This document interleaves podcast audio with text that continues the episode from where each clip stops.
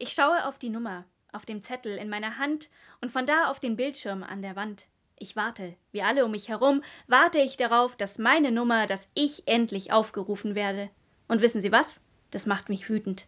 Das Warten, aber vor allem das eine Nummer sein.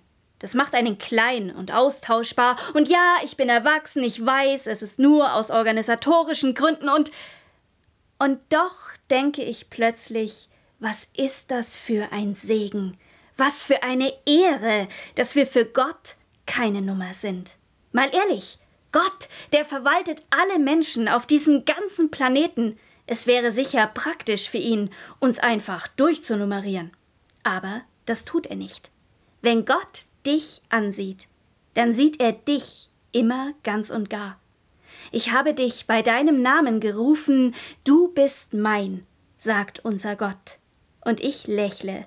Mein Blick wandert zur Anzeigentafel und ich bin dran. Mit erhobenem Kopf gehe ich durch die Tür. Die Nummer lasse ich getrost zurück.